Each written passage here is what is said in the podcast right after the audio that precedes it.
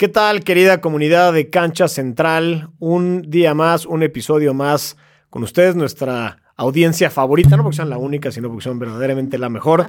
Eh, muy contento de saludar hoy nuevamente a mi querida Marifer. Marifer, ¿cómo estás? Aldo, feliz, encantada de estar aquí compartiendo este espacio meramente dedicado al deporte que más amamos. Exactamente, muy, muy contento y muy motivado. Hoy vamos a hablar de un tema padrísimo, un tema que nos trae muy interesados. Se trata de un nuevo torneo cuya primera edición se está jugando justo mientras hablamos. Eh, y que representa, ya lo platicaremos ahorita, a ver si sí o si no, y qué opinan ustedes, la posible evolución de lo que hoy en día es todavía la Copa Davis y la Billie Jean King Cup. Estamos hablando de la United Cup, que como ya lo decía, se está jugando ahorita, es su primera edición apenas, y como ya lo veremos, tiene varios puntos a favor, pero también algunos en contra que hay que analizar. Y bueno, nos gustaría escucharles, saber qué opinan, que debatamos todos juntos. Así que escríbanos a, a canchacentraltv.gmail.com o búsquenos en nuestras redes, que ya en la intro y outro de estos episodios van a estar conociendo. Eh, en Instagram, Facebook, en donde nos encuentren, vaya, para poder discutir. Y díganos qué opinan de la United Cup, de lo que decimos, de lo que no decimos, etcétera.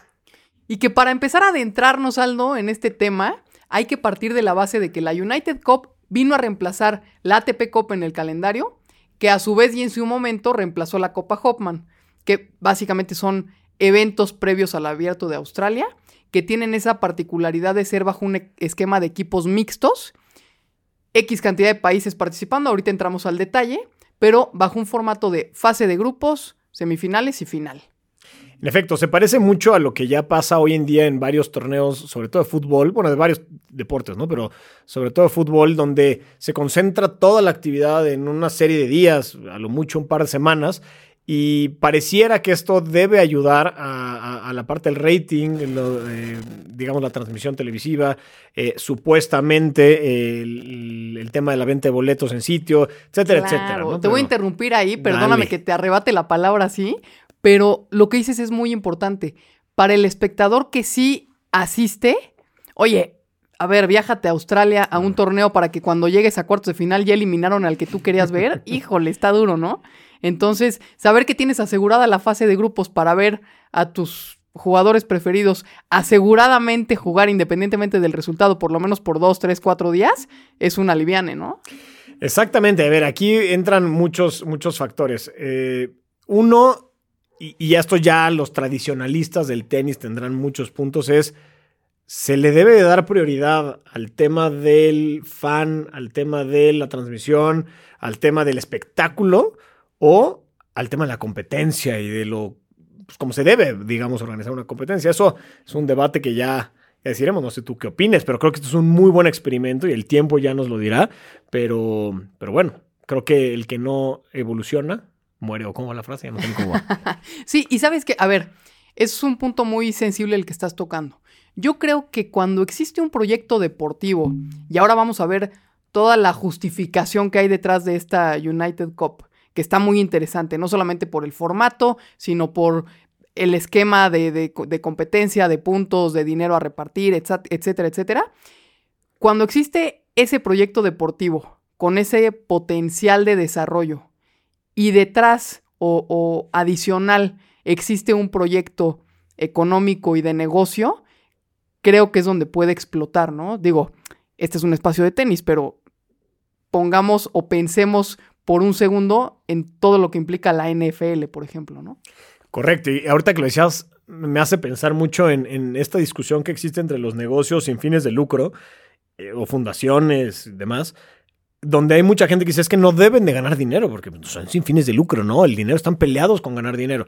Y muchas otras personas, yo incluido, dicen, claro que conviene que ganen dinero porque entonces van a ser pues, unas mejores fundaciones, más sólidas, Claro. etcétera. Entonces esto que dices, a ver, otra vez, es un experimento, pero a mí me hace mucho sentido, ¿no? Pues no solo va a lo que pasa dentro de la cancha, sino cómo solidif- solidificas, ¿no? Más bien, cómo fortaleces el evento para que perdure y sea mejor. Claro, que deje de ser un- una cuestión autosustentable para hacer algo que explote y que pueda ser semillero o que pueda ser, este, no sé, el punto de partida como lo pretende ser de toda la temporada, eh, algo que venga a romper los esquemas de la competencia por equipos en un torneo, perdón, en un deporte como lo es el tenis, en donde los torneos se juegan más de forma individual que de forma colectiva, etcétera, ¿no? Entonces, creo que, creo que estamos empezando muy bien este episodio. Exactamente. Además, no es un experimento cualquiera, porque así como estamos empezando este episodio, este evento empieza o arranca o da el banderazo de salida a la temporada del, iba decir del 2023, bueno, a cualquier temporada del ATP de la WTA, así que es algo que, que debe salir bien. Si quieres, empezamos a contar de qué se trata y cómo es que se come este animal. Perfecto. Creo que, a ver, vale la pena arrancar por los tres puntos más interesantes, ¿no? Uno, ¿cuántos equipos compiten? ¿Cuánto tiempo dura? De, de, cuánto dinero estamos hablando que se reparte. Platícanos un poquito esa parte, eh, pues, que es la base de, de, esta competencia. Buenísimo. Pues bueno, como bien decías, eh, se juega primero una fase de grupos, muy similar a, la del Mundial, por ejemplo. Eh, son seis grupos de tres equipos cada uno y se juegan en tres ciudades, en la ciudad de Sydney, Perth y Brisbane. No olvidamos decir, todo esto se juega en Australia como antes, digamos, o como preparación al Australian Open. Entonces, otra vez, son seis grupos, tres equipos de cada uno, es decir, 18 equipos en total, 18 países. Y en cada una de las ciudades juegan dos grupos, o sea, seis equipos. Se juega un round robin, entonces todos los equipos juegan entre sí eh, al menos dos series. Y cada serie consta de dos partidos de singles ATP, dos partidos de singles WTA y un dobles mixtos. Aquí lo, yo creo que de lo más importante es esto, ¿no? Que se da la mezcla por fin entre la ATP y la WTA, muy distinto a lo que venía pasando apenas recientemente, donde cada quien se rascaba con sus uñas y la WTA veía para acá y la ATP para allá, y solamente en los Grand Slams y en uno que otro por ahí se unían. Y entonces aquí se da la mezcla, ya vamos a entrar en detalle a ratito, pero bueno, me parece esto de lo más interesante. Creo que es mi cosa favorita del torneo. Muy buen punto. Bueno, la bolsa que se reparte, para que se den una idea, es de 15 millones de dólares. Y empieza lo interesante en que se pueden ganar hasta 500 puntos en el ranking. Pero esto, o sea, hago una subrayada y con negritas del se pueden ganar hasta 500 puntos porque depende de a qué jugador le ganes por el ranking que tenga ese jugador, cuántos puntos sumas. Entonces, por ejemplo, eh, si se gana un total de 5 partidos a 5 jugadores que estén dentro del top 10, entonces llegas a los 500 puntos, ¿no? Eso, eso también es, eh, pues, un sistema de puntuación poco visto, ¿no? Eh, que también le viene a dar una inyección de diferenciador a, esta competición, aunado a lo que ya mencionabas, Aldo, de que por fin suman esfuerzos la ATP y la WTA. Entonces, a ver, en juego está, por un lado, pues evidentemente el partido individual que cada jugador quiere ganar, ¿no? Después viene un tema de cuántos puntos tiene o podría sumar el otro jugador y, y, tú mismo, dependiendo del ranking del enfrentamiento en ese partido en especial. Exacto. Después viene un, déjame decirlo así, un universo que envuelve ese partido, que es la serie, ¿no? Yo gané, mi compañero perdió, mi compañera ganó, la otra perdió, estamos 2-2, vamos a definir en el dobles mixtos, ¿no? Ahí viene todo el tema de sumar esfuerzos para ganar la serie. Y después, pues evidentemente está cómo se clasifican dentro de la fase de grupos para empezar a hacer los cruces hacia la semifinal y hacia la final, ¿no? Pero para que se den una idea, en los encuentros de la fase de grupos, por ejemplo, los puntos que se pueden ganar más o menos entre los 55 si se le gana un top 10, 45 si se le gana a un jugador que está entre el 11 y el 20, 40 entre el 21 y el 30. Entonces, realmente los puntos se reparten en, esos pues diferentes escalones eh, que, lo hace muy interesante, ¿no? Porque no, no nada más vas a ganar el partido y vas a seguir avanzando, sino que además te va a impactar en tu ranking, ¿no? Exacto, y aquí es una mezcla muy padre entre lo individual y lo colectivo, ¿no? Como bien decías, hay un interés en lo individual de ganar ese partido porque ganas más puntos o ganas más lana, pero también juegas la parte del equipo donde dices, oye, si yo gano mi partido, probablemente ganemos la serie, entonces eso nos lleva a calificarnos a la siguiente fase. La siguiente fase, por cierto, lo olvidé decir, después de jugar este round robin, se da eh, una City Final en la que los mejores eh, equipos de cada ciudad se enfrentan entre sí para definir, definir a los semifinalistas. Son tres. Y un cuarto semifinalista se decide como eligiendo al mejor perdedor, digamos, de la, de la etapa anterior. Y ya después, semifinales y finales. Entonces, aquí está interesante esta parte, porque como bien dices, juega Rafael Nadal. Entonces, Rafa Nadal está jugando puntos en el individual para su ranking en el individual, más su lana, pero de él depende también si España pasa o no, que ya vimos que no pasó, pero está esta parte de, la mezcla, porque a ver, y ahorita hablaremos más a detalle de la Billie Jean King Cup y de la Davis Cup, Copa Davis, no me gusta decirle en inglés, pero ahí era o ganamos todos o perdimos todos. Y se acabó. Nadie se lleva ni premios de consolación, ni lana, ni nada de eso. Entonces aquí también está interesante esa parte, me gusta mucho. Sí, y pasando a ustedes probablemente los que no la conozcan estarán pensando, bueno, ¿y qué tan buena puede ser esta United Cup? Sí, estamos en la segunda edición, sí es en un periodo precalendario, sí como que a lo mejor están dudando el nivel que pudiera llegar a tener. Imagínense que la Armada Española estuvo conformada por Rafa Nadal, Pablo Carreño, eh, Albert Ramos, Paula Badosa, Parrizas, Jessica Bousas, o sea, todos ellos liderados por Marc López, ¿no? Nada más y nada menos que entrenador de Rafa, extenista. Marc López, que bueno, ya sabemos que sus mayores logros fueron en dobles, ganó Roland Garros, el oro olímpico. Entonces, digo, partiendo de esa base, pues el nivel es altísimo, ¿no? Otros grandes tenistas que participaron en esta edición, eh, por ejemplo, por parte de Grecia, pues nada más y nada menos que Stefanos Tsitsipas, María Zakari, tuvimos por Polonia a Iga Swiatek, a Hurkacz, en Estados Unidos Pegula, Fritz, Berretini con Italia. Es decir, el nivel realmente, pues, es de llamar la atención, ¿no? En un proyecto que está, pues todavía, déjame decirlo, en una fase de prueba piloto y que estos jugadores vengan a competir, te habla del potencial que le ven a este evento, ¿no? Exactamente, está lleno de estrellas, pero a mí además no solo está lleno de estrellas, sino algo que me encanta es cómo se conforman los equipos. ¿A qué me refiero? O sea, en Grecia, mencionas Grecia y Grecia me parece el caso más interesante, ¿no? Está Tsitsipas, que claramente es de los mejores tenistas del, planeta, y del lado de las mujeres está María Zakari, que también es de las mejores tenistas del planeta. Pero dentro del equipo de Grecia hay un par de, tenistas, tanto del lado varonil como el femenil, que están debajo de los mil del ranking. O sea, ¿cómo entonces alguien que está debajo del, ranking mil está jugando ahorita contra Rafa Nadal, contra eh, Berretini, etcétera? O sea, ahí se democratiza, si es que es la palabra correcta, un poquito esto. Y esto se da gracias a cómo califican los, los equipos. Está, está, bueno. Sí, muy interesante también, porque normalmente lo que estamos acostumbrados en los torneos es X número de preclasificados y después se sortea el resto del cuadro, ¿no? Entonces, híjole, a ti te hace ilusión jugar con Rafa Nadal en la central de Wimbledon, pues tienes que tener suerte en el sorteo, ¿no? Por ejemplo. Entonces, bueno, o sea, justamente toda la estructura que tiene este torneo creo que es de, pues sí, de llamar, de llamar la atención. Ahora, el formato de repartir puntos y que haya dinero en juego y que se pelee también por sumar puntos en lo individual, además de poder conquistar un nuevo título en lo colectivo por tu país, creo que ayuda mucho porque es un periodo de adaptación en donde el jugador, a ver, viene de haber cerrado el año previo, tiene un periodo de pretemporada en donde pues realmente el esfuerzo mayor es físico, ¿no? Es donde se pone el cuerpo a punto, etcétera. Entonces es un periodo que igualmente tienen que atravesar los jugadores en suelo australiano, porque las condiciones que se dan en Australia a inicios de año son condiciones, ya las conocemos, claro, de calor extremo, este, un cambio brutal de, de uso horario, de que fisiológicamente tu cuerpo tiene que adaptarse a diferentes alturas, diferentes niveles de humedad, etcétera, etcétera.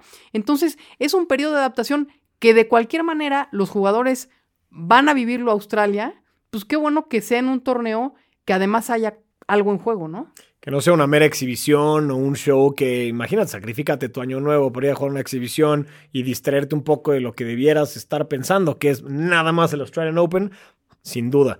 Y, aquí, eh, a ver, son son muchas cosas, ¿no? A ver, por, un lado, me hace pensar mucho otra vez en el Mundial, en el Mundial de Fútbol que acabamos de vivir hace poco, donde a Cristiano Ronaldo le fue como en feria mediáticamente porque pues es una superestrella, ahí disputándose con Messi el, mejor, el GOAT ahorita, bueno, al menos el GOAT actual, eh, pero muchos dicen le faltó equipo y muchos dicen le faltó Cristiano a Portugal. ¿Quién tendrá la razón? ¿Quién sabe? Pero a lo que voy es, no está bien armado desde mi punto de vista que la influencia de un jugador tan pesado como Cristiano Ronaldo pueda llevar para arriba un equipo. Acá sí.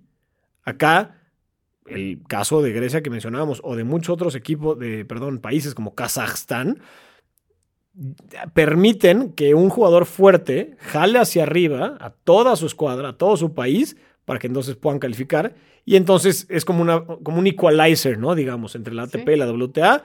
Y entonces, oye, toca Grecia, España. Tú dices, pues acá de, de decir el equipo de España, cualquiera le tiene miedo a ese equipo.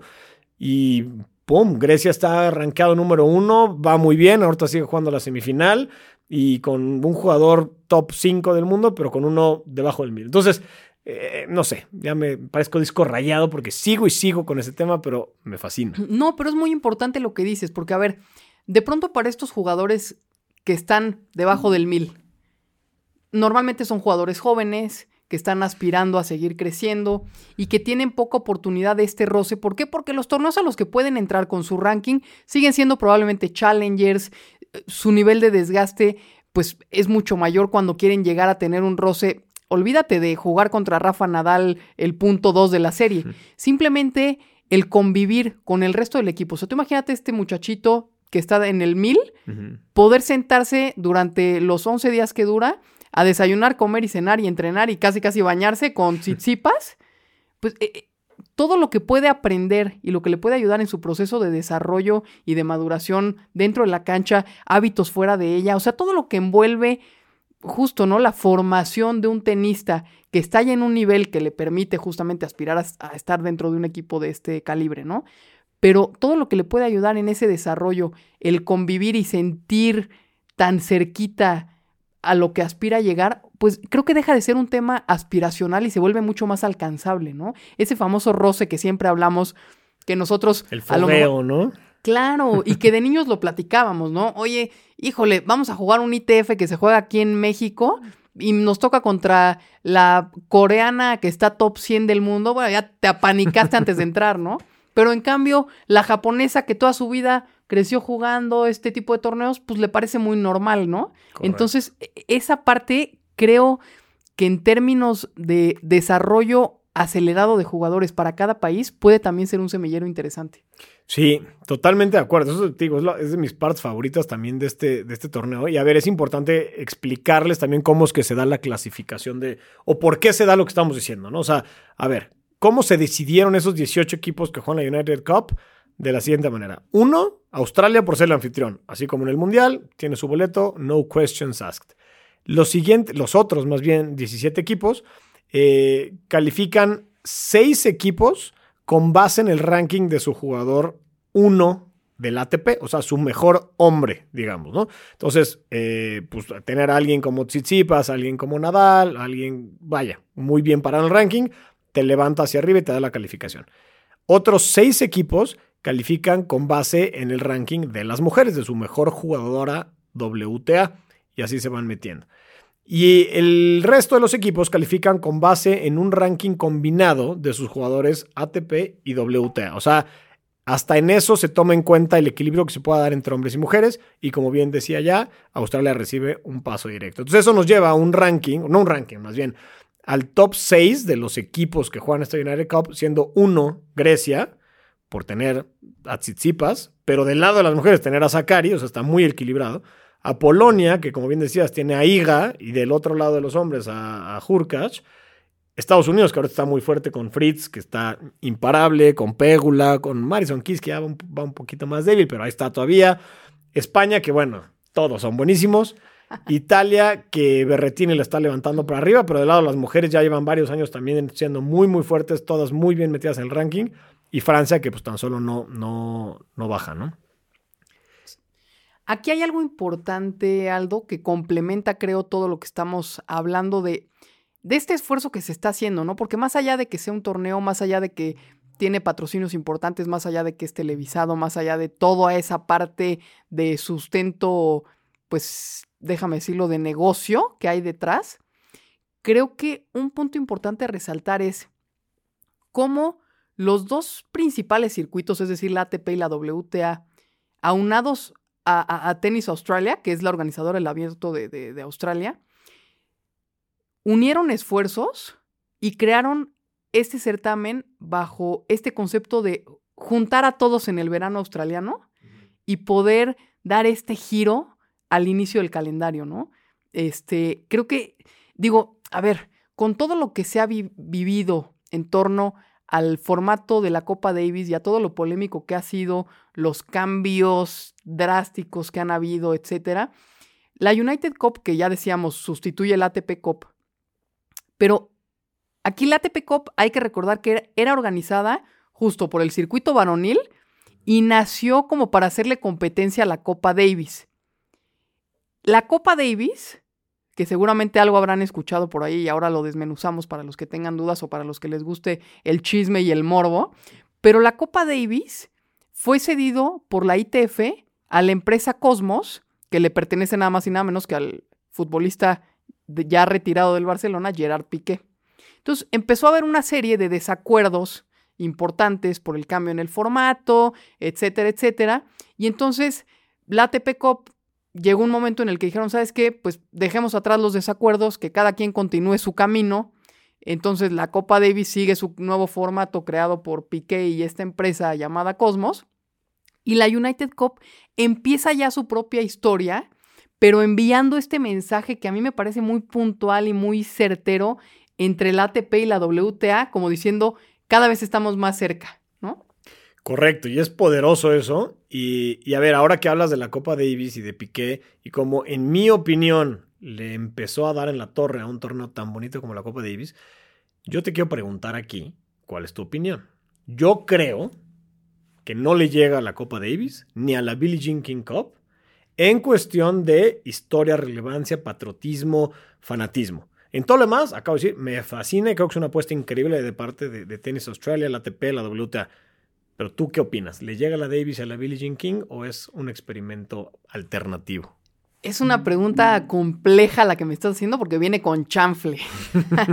la Copa Davis en el formato original a mí me parecía el mejor torneo de la temporada. O sea, me parecía como que si me dijeras cuál era tu sueño de niña, era jugar por mi país. o en la, claro, en mi formato era Billie Jean, ¿no? Pero pensando en, era la Copa Davis o Juegos Olímpicos, ¿no? Porque era, es realmente ese momento en donde estás en un lugar donde tienes la bandera de tu equipo y de tu país en el pecho y juegas en equipo por justo por, por defender y decir, saben que aquí está México, ¿no? Y al que me pongan enfrente, por ejemplo, ¿no? Este nuevo formato de la Copa Davis a mí me ha decepcionado mucho. Y creo que Piqué pese a ser, a ver, estamos hablando de, alguien que fue campeón del mundo, ¿no? Pero creo que pese a tener toda esa sensibilidad de competencia, de deporte, es muy difícil que un futbolista de élite pueda entender en el mundo del tenista lo que puede implicar un torneo de equipo, ¿no? O sea, a ver, el tenis está bien, ustedes me dirán, oye, Rafa Nadal viaja con toda su familia, con todo su equipo, sí, pero no deja de ser un deporte individual. O sea, no estoy diciendo que no haya equipo detrás del jugador, pero es un deporte individual. Entonces, lo que representa un torneo por equipos para un tenista, del nivel que sea, es, o sea, a ver, es una caricia al alma, ¿no? Y eso se lo robó Piqué con este nuevo formato, la, realidad. ¿no? 100%, sí. Entonces, si tú me preguntas a mí, no, este torneo definitivamente no le hace competencia hoy, pero sí me ilusiona pensar que se pueda recuperar ese sentido de pertenencia, de patriotismo, como ya decías tú.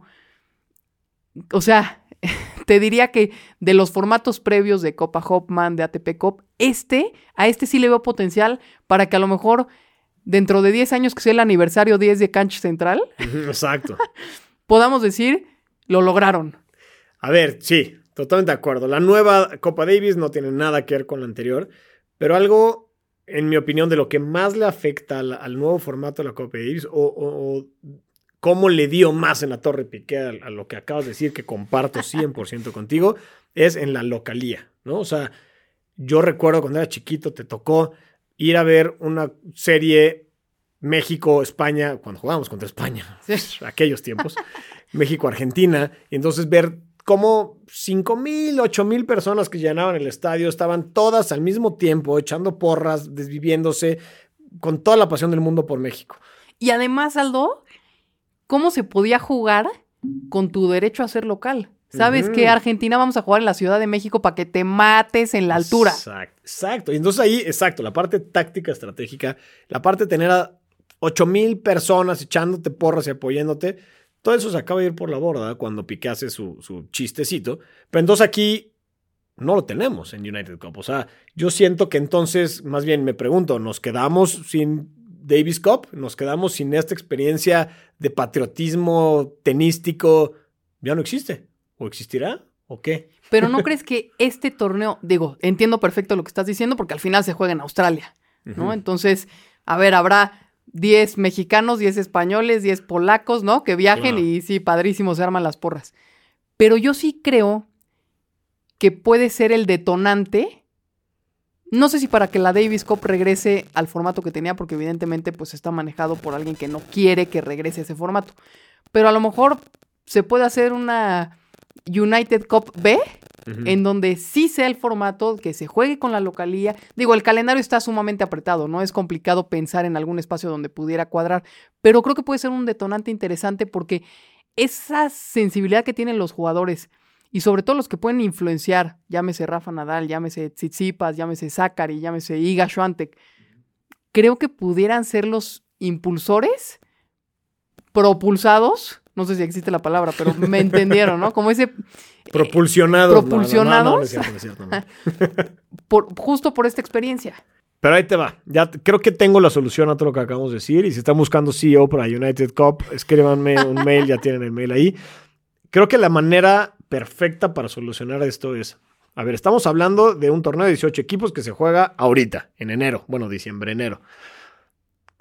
¿Qué pasa si esa democratización de la que hablamos la abrimos a que sea más democrática realmente, donde no solo jueguen 18 equipos con base en estas reglas que ya mencionamos del ranking y demás, sino en un sistema de clasificación muy al estilo Copa Davis, copy-paste si quieres, donde entonces todos o casi todos los países tenga, tengamos, ojalá México por entre- divisiones, a lo mejor. Claro. Entonces juegas las clasificaciones, igual que la Copa Davis. Oye, por fechas, México le toca contra Paraguay, a Uruguay contra mm, Nueva Zelanda, lo que tú quieras. Vamos clasificando los equipos y entonces todos nos damos cita en Australia en estas fechas para En que la los fase 18 final. Exactamente. Entonces Ah. es el Mundial de Fútbol y ya No, sí hablando escríbanle, sí fútbol. escríbanle al CEO. Eh, iba a decir que soy barato, pero no, la neta no. Este, entonces ya se soluciona ese tema. Tienes la parte de la localidad, del patriotismo, etcétera, etcétera. Todo el rollo que acabamos de echarnos. Pero sí tienes este espectáculo final con bombo y platillo y los 18 más top, ¿no? Entonces creo que por ahí va. Y habría que ver, ¿no? Porque a lo mejor capaz que es también un pues una semillita sembrada en los jugadores que a lo mejor quieran priorizar su clasificación en la United Cup versus su Copa Davis, perdón, pseudo Copa Davis que existe hoy, ¿no? Exactamente. O sea, a final de cuentas, es la primera edición, ¿no? O sea, hoy no podemos decir absolutamente nada. Estará terminando este, este fin de semana. Yo creo que el resultado va a ser muy bueno en términos de audiencia y de todo lo demás. Pero va a ser muy pronto para que el año que entra, por ejemplo, o hasta el que viene todavía, yo creo, puedan hacerse cambios radicales y que influyan en estas decisiones. Pero bueno, todo empieza con una semillita. eh, una semillita bastante grande, por cierto, ahorita hablamos de la lana, pero todo empieza con una semillita que hay que regar y que hay que ir viendo cómo progresa. La ventaja es, como ya dijimos, Piqué destrozó la Copa Davis, hay oportunidad y hay terreno virgen para crear una nueva Copa Davis y esta puede ser la solución. Y a ver, qué machista nos estamos viendo, porque estamos hablando de la Copa Davis, pero Billie Jean Cup es exactamente lo mismo y también se vive lo mismo. Y creo que la United Cup levanta la Billie Jean Cup. O sea, creo que el hecho de este equalizer del que hablábamos le da fortaleza a una Billie Jean Cup también. Y sabes qué? También posiciona la WTA, que siempre ha estado, a ver, relegada, ¿no? Olvídate de, los, de las bolsas a repartir en los torneos, olvídate de eso, pero siempre ha sido una WTA que está a la sombra del ATP. Ejemplos burdos si quieres, pero el sábado a la una de la tarde se juega la final de las mujeres, pero el sábado a las nueve de la noche la final de hombres. Yo entiendo, ¿eh? Porque el espectáculo puede ser distinto y probablemente para las marcas, o sea, para todo este sustento económico del que venimos platicando, sea más atractivo. Pero el hecho de que en este torneo la ATP y la WTA estén a la misma altura, haciendo sinergia, demuestra que sí se puede unir fuerzas por un mismo objetivo. Y qué bueno que la ATP le dé ese lugar en donde le dice a la WTA, ¿sabes qué? No estás en el escalón 3, súbete al 1 conmigo, ¿no? Exactamente. Eso, eso me encanta, es muy siglo XXI, ¿no? Muy de cómo el deporte en general, no solo el tenis, está evolucionando. Y a ver, hablando ahora un, poco de la lana, del business detrás que siempre tocamos en estos episodios, algo que me, llamó muchísimo la atención es que los patrocinadores no parecen ser tan fuertes. O sea, está Kia, que bueno, ya es de cajón, ¿no? En, en la temporada de Australia, que Kia es el rey de los patrocinadores, pero de ahí en fuera, nada más. Hay por ahí una marca de ropa muy local, bueno, no muy local, de hecho es europea, Macron creo que se llama. Hay una marca de bloqueador solar, bueno, de artículos o productos de, cuidado de la piel. Y, ya, que en mi vida había escuchado, vaya, ni me acuerdo el nombre. Eh, luego los boletos no están tan caros, me metí a ver, 40 dólares cuestan los de Gallola y 110 los de hasta abajo. 110 dólares por ver a todos los jugadores que acabamos de mencionar. Digo, dependiendo de la ciudad que te toque, obvio, ¿no? 110 dólares, no, es nada. O sea, honestamente los comparamos con lo que cuesta el abierto mexicano de tenis, que los vale lo del abierto, pues están más baratos. Claro. Entonces, y, y luego la otra parte que también es un ingreso sumamente relevante para todas las propiedades deportivas es el ingreso por derechos de transmisión. Acá al parecer no existe, no está ese ingreso, bueno, vaya, no está tan relevante. Eh, en varios territorios se transmite eh, por YouTube, como es el caso en México, por ejemplo. Eh, en Estados Unidos va por Tennis Channel, entonces sí, sí hay unos, derechos de transmisión, pero no, estamos hablando de un ESPN que paga los millones y demás. Entonces, pues bueno, al parecer no, no creo que sea tan buen negocio, sobre todo con la bolsa que mencionabas de 15 millones de dólares, que muy bien hecho se dividió mitad hombres, mitad mujeres. Eh, pero bueno, puede que se deba lo mismo, ¿no? Es la primera edición. Pues a mí me gustaría cerrar, Aldo. Creo que ya dimos sustento económico, de negocio, proyección en términos de, de tamaño de torneo, sustento de por qué los jugadores o por qué para los jugadores puede ser interesante ir, competir, todo el tema de jugadores jóvenes o con menor ranking que pueden ser incluidos en el equipo, entonces eh, pues eh, todo lo que pasa dentro del equipo, jugadores de gran categoría jalando a chavillos que vienen peleándole en el ranking, toda esa parte, ¿no? Entonces ya, ya pusimos en la balanza todo. ¿Con qué te quedas tú? Mira, yo me considero eh, un cuate que siempre busca innovar, a veces bien, a veces mal, pero creo que un, deporte tan tradicional como el tenis y sobre todo viéndose amenazado por deportes como el paddle o el pickleball, que son derivados de este, pues debe de cambiar, debe de innovar, debe de transformarse. Entonces, yo me quedo con que es un excelente experimento hasta ahorita para transformar, no el deporte, por supuesto, pero al menos lo que ya platicamos, un torneo de equipos, de países, em, y sobre todo un, ya lo decíamos, un equalizer entre hombres y mujeres, entre la ATP y la WTA, y eso me encanta. Creo que esos son los dos puntos que más me gustan y que creo que le van a dar un muy buen futuro a este torneo.